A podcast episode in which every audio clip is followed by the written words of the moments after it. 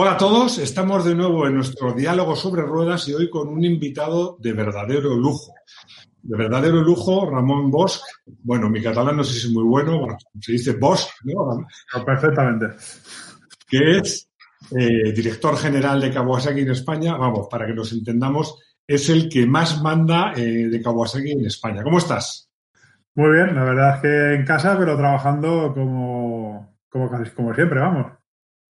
Oye, lo primero en lo personal, sé que tienes dos niñas, un niño, a Laura, que conozco bien a tu mujer. Esto suena fatal, he trabajado con ella, no, no penséis mal. ¿Qué tal todos? Eh, la verdad es que bien, en casa, la verdad es que tenemos una casa que, es cómoda y, lo llevamos, la verdad es que muy bien, muy divertidos y me apuras. Eh, poquitos momentos de agobio y nada, la verdad es que cada uno funcionando con lo suyo porque están todos de exámenes y trabajando y, y esto, con lo cual nos vemos para comer y para cenar y a ratos también. Ramón, siempre es un placer hablar contigo, pero hay días como hoy que más todavía, porque da gusto ver a alguien tan animado, tan sonriente, que dice que hasta es divertido, eh, nos está dando un subidón. Bueno, eh, yo creo que malos ratos ya los tenemos gratis. Vamos a intentar buscar los buenos y, intentar disfrutar o intentar adaptarnos lo mejor que, que, podamos en cada una de las circunstancias. Evidentemente no es una circunstancia fácil ni sencilla, pero es lo que nos toca vivir ahora, con lo cual, bueno, es algo diferente y, que, creo y espero que no tengamos que hacerlo muy a menudo. Me hace gracia porque viendo una película decía, o una serie, no me acuerdo, decía, si sonríes a la vida, te sonríe a ti. Me da la sensación que tú has visto esa película también. Bueno, yo creo que es un poquito de filosofía de vida. Tenemos bastantes líos como para ponernos nosotros mismos. Bueno, pues vamos a hablar de líos. Eh, ¿Cómo lleváis ya en lo profesional Kawasaki en España? ¿Cómo os habéis organizado? ¿Cómo estáis? ¿Todos bien, supongo, también? Eh, en principio todos bien, no tengo constancia dentro de la dentro de la empresa de nadie, incluso dentro de la red eh, de la red comercial no tenemos ningún caso de coronavirus que yo sepa.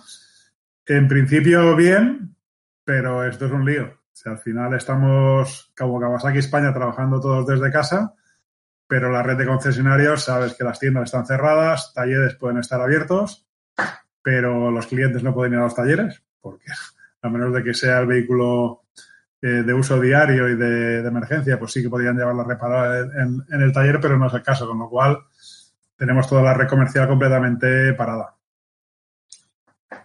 Y Kawasaki, porque esto imagino que además para las tiendas es un desastre, ¿no? Pero, pero ¿crees que van a aguantar bien? Porque yo espero que esto acabe relativamente pronto, ¿no? No sé tú cómo lo ves.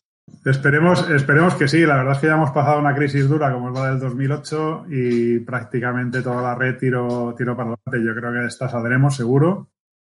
Eh, yo creo que los concesionarios tienen clara cuál es la situación y están haciendo todas las medidas que tienen que hacer.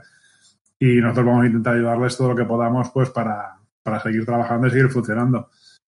Creo que los clientes la ilusión de ir en moto no la van a perder, al contrario. Yo creo que se va a acelerar las ganas de hacer cosas y como decía un amigo mío, esto va a ser de las poquitas cosas divertidas que se van a poder hacer una vez eh, salgamos de casa.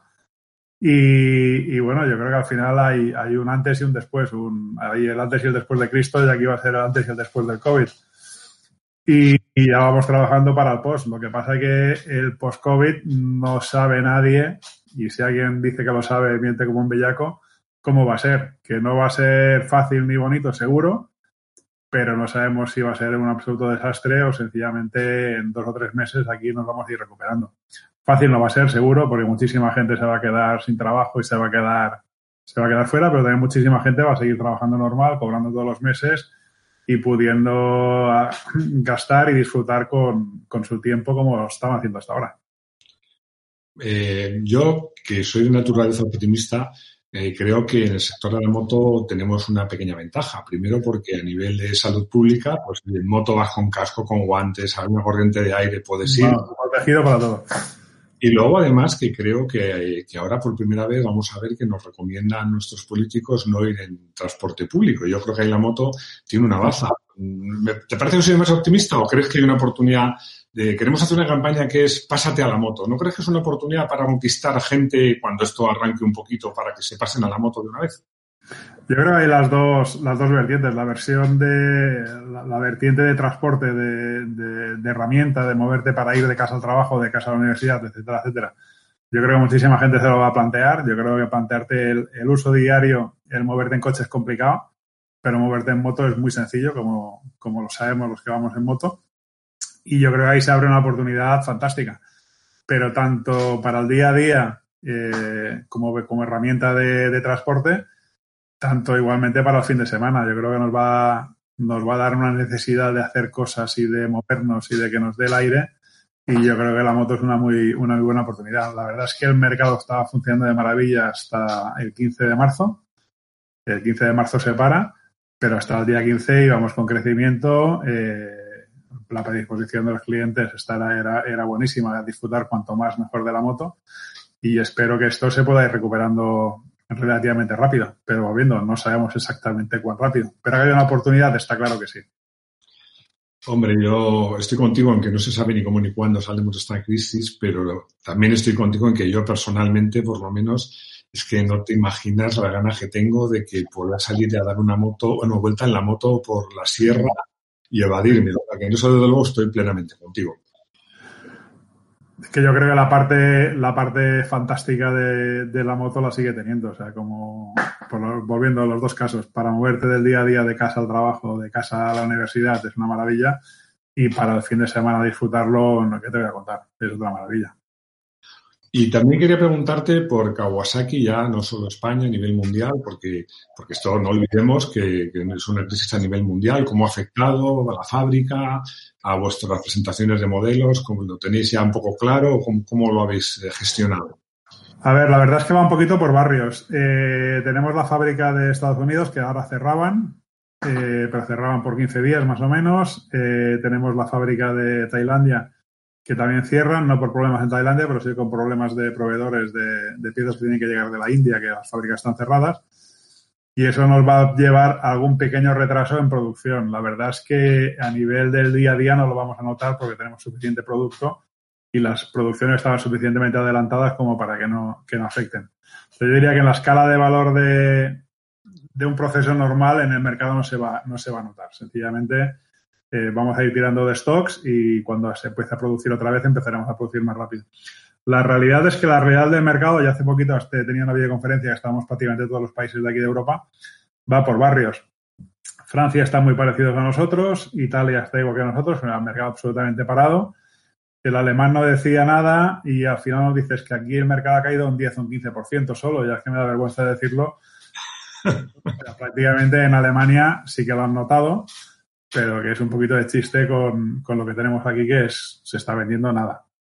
Entonces, al final va un poquito, va un poquito por barrios. Suecia no lo han notado casa y en Inglaterra tienen caída, pero sigue habiendo actividad y sigue habiendo movimiento.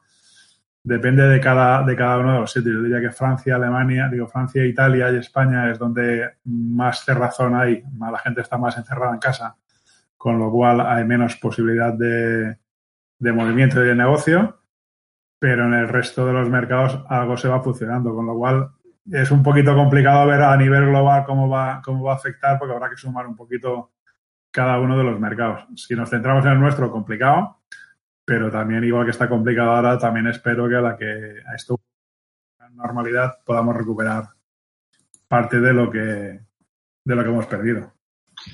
Bueno, yo tomo nota de una cosa que has dicho, que no van a faltar Kawasaki's para quien quiera comprarlos.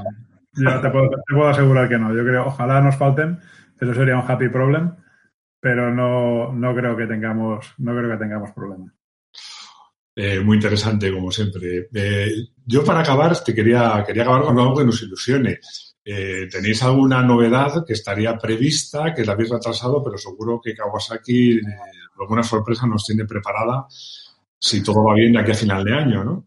A ver, las novedades siempre llegan para el salón de IGMA, esto es noviembre. Veremos si hay salón o no hay salón, que hay, hay dudas. Hay algunas marcas que se han bajado y la verdad es que está en duda de si se puede hacer el salón o no. Pero vamos, si haya salón o no, como cada año las novedades llegarán y, estarán allí. No, a día de hoy no vemos ninguna previsión de que nos pueda afectar en, la entrega de ningún producto.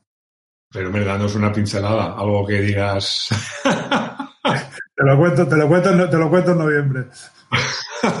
bueno, eres duro de pelar, ¿eh? Es lo que hay.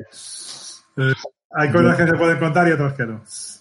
Bueno, Ramón, pues muchísimas gracias, más que nunca, porque hoy no solo nos has cocido la entrevista, que nos, nos has dejado entrar en tu casa, así que te lo agradezco muchísimo.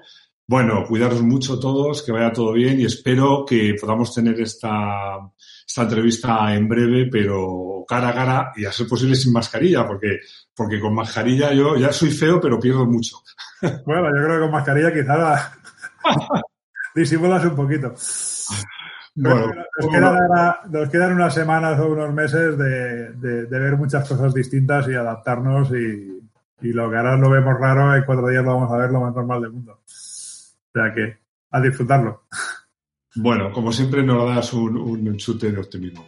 Lo dicho, muchísimas gracias, eh, Ramón. Saludos a todos por allí y un abrazo muy fuerte.